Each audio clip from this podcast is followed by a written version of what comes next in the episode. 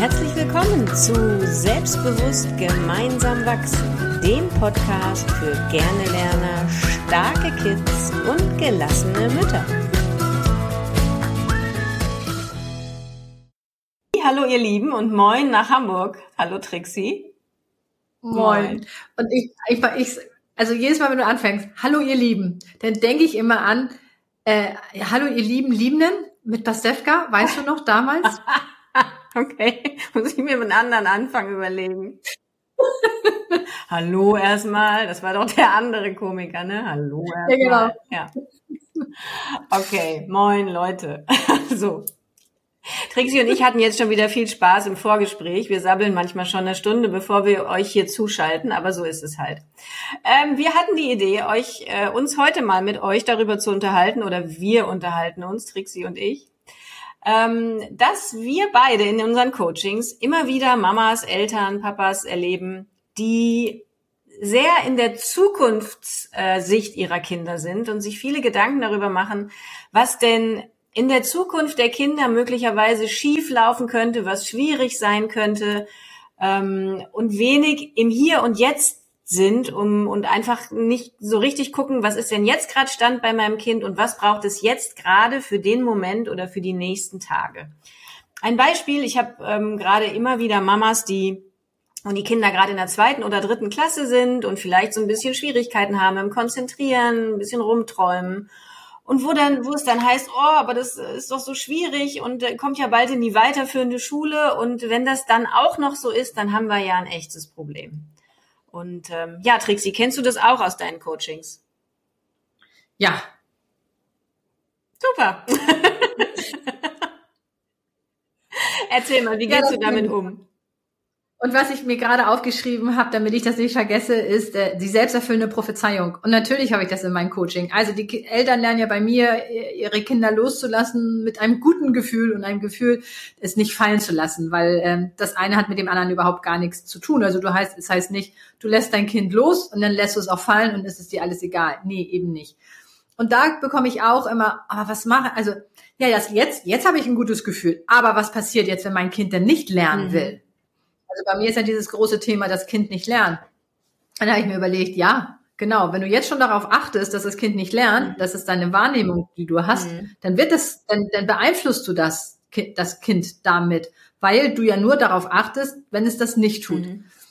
Das heißt, das ist genauso wie bei dir, was ist, wäre das nicht toll, einfach mal darauf zu achten, was das Kind tut, damit, also damit das überhaupt stattfinden kann, dass es alleine lernt. Mhm. Und das herausheben und das dann auch zu, ähm, zu betonen, damit das Kind in, mehr in diese Richtung auch denkt. Mhm. Und, und gar nicht gemeint, dass jetzt unser Unterbewusstsein diese Energie und Aura hat, dass es das sowieso nicht funktioniert, ähm, sondern wirklich aktiv mal wahrzunehmen, wo ist eigentlich dein Kind auf dem richtigen Weg? Mhm. Und, das kannst du ja noch wahrnehmen, wenn du im Hier und Jetzt bist mhm. und nicht, wenn du in der Zukunft bist. Das heißt, einfach jetzt schon mal drauf achten, wo dein Kind eigentlich das gewünschte Verhalten, das, was du haben möchtest, eigentlich schon zeigt. Weil damit bestärkst du das ja. Genau. Einfach zu gucken, was ist denn da in diesem Moment? Wo gibt's Schwierigkeiten? Was klappt aber auch gut? Und dann zu schauen, mhm. was von diesen Eigenschaften, die mein Kind hat, können wir denn noch stärken, damit dieses Szenario, was ich mir da im Kopf vorstelle, was ja, wie wir alle wissen, am Ende gar nicht, entweder gar nicht eintritt oder auf jeden Fall nie so schlimm eintritt, wie wir es uns vorstellen. Was braucht mein Kind denn noch auf dem Weg dahin? Wo stehen wir denn jetzt und was braucht es, ähm, um in drei Jahren hochkonzentriert am Gymnasium seine Mathearbeit zu schreiben? Dazwischen ist ja ein Riesengap und gerade bei Kindern, die sich so irre schnell und so irre intensiv entwickeln, passiert da ja ganz viel in den Kindern, im Umfeld, mit uns und das alles hat ja einen Einfluss und den können wir ja gar nicht sehen vorab. Wir können nicht schauen, was passiert alles noch auf dem Weg. Wir können nur sehen, was ist jetzt da, was hat mein Kind schon als Eigenschaft, die es dann gut gebrauchen kann und wo ist vielleicht noch irgendwas, was wir auf dem Weg stärken müssen. Ich stelle mir das immer so vor und ich erkläre den Mamas das auch so, wenn dein Sohn mit fünf sagt, ich will Fußballprofi werden dann versuchst du ja auch nicht äh, anzufangen mit, ähm, keine Ahnung, Elfmeter-Training. Ich kenne mich überhaupt nicht aus mit Fußball mit Elfmeter-Training oder irgendwas Speziellem, sondern du fängst ja, guckst ja, wo ist der Fünfjährige, was braucht der gerade, braucht der Ballgefühl, muss der Gleichgewicht üben? Was muss denn er eigentlich üben, damit er später vielleicht mal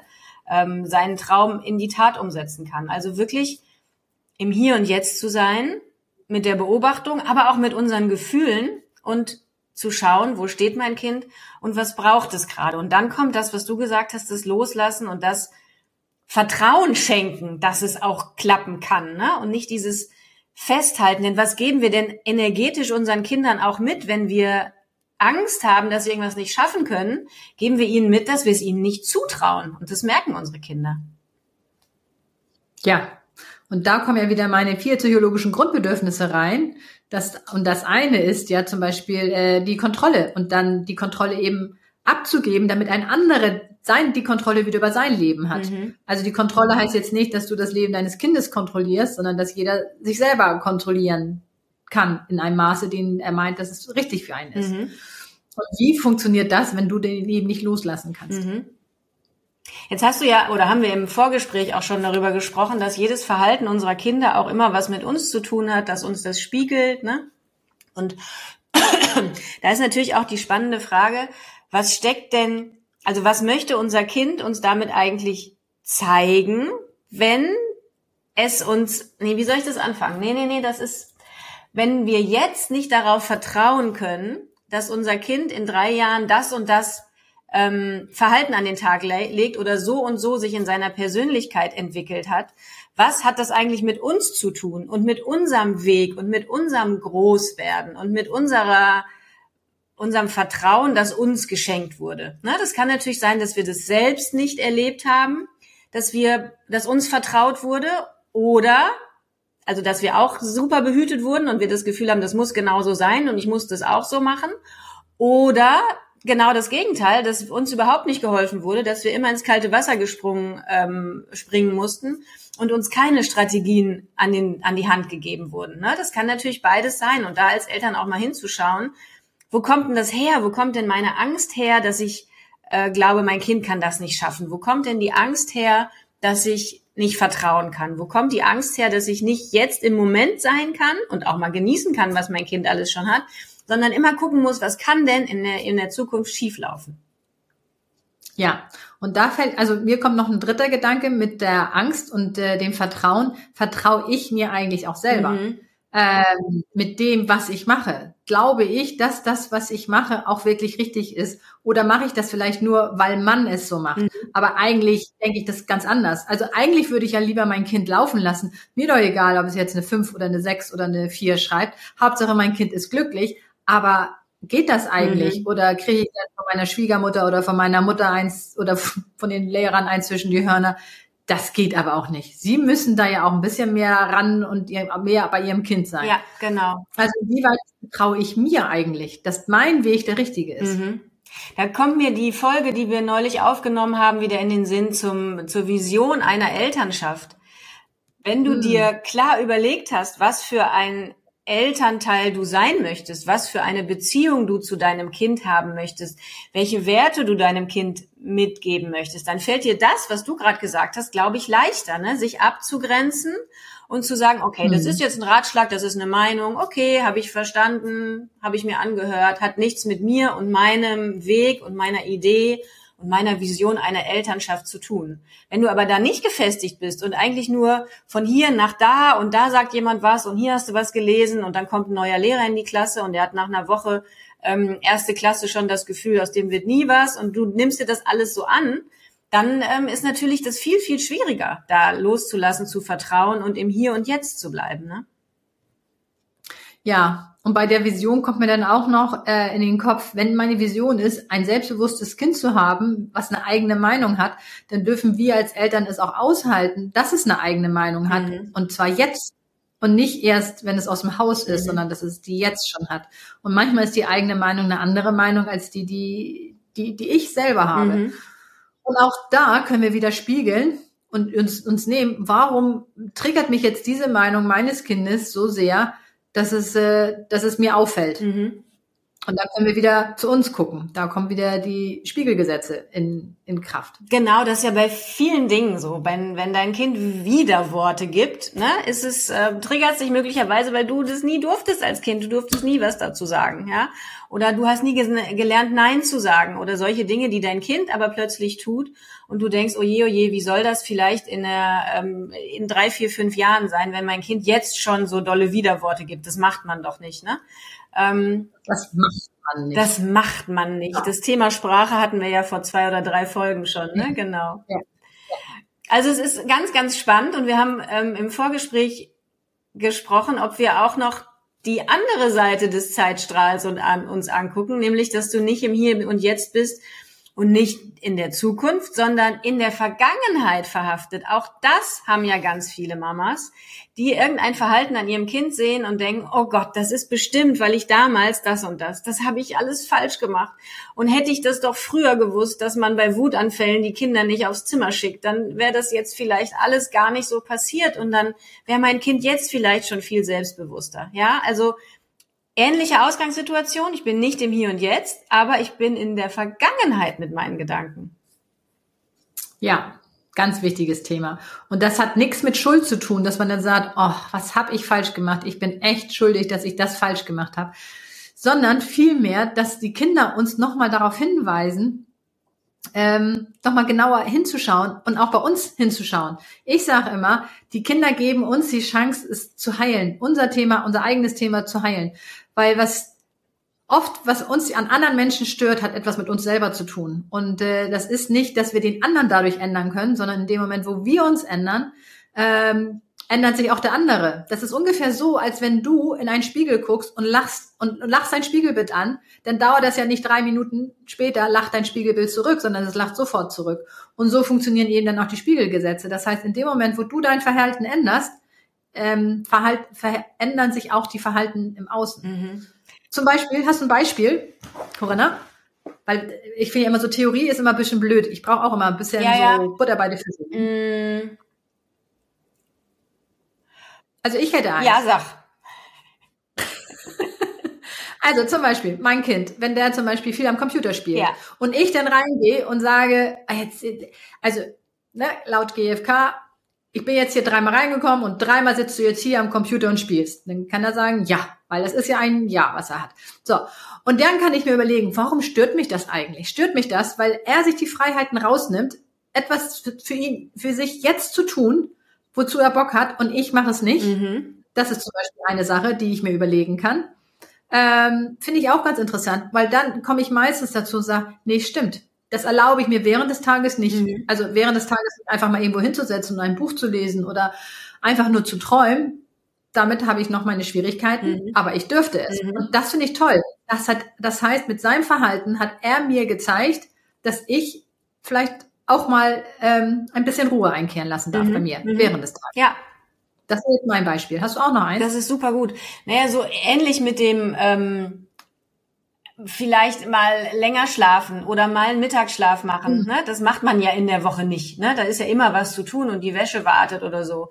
Und äh, mein Großer hängt sich auch manchmal einfach äh, in die Hängematte und ist dann mal weggeknackt, so eine halbe Stunde. Ne? Auch mal zwischen den Hausaufgaben. Ja? Oder dieser Klassiker, den äh, man, den, den wir ja bestimmt auch alle aufgenommen haben, erst die Arbeit, dann das Vergnügen. Ne? So wie ja. du sagst. Oh ja.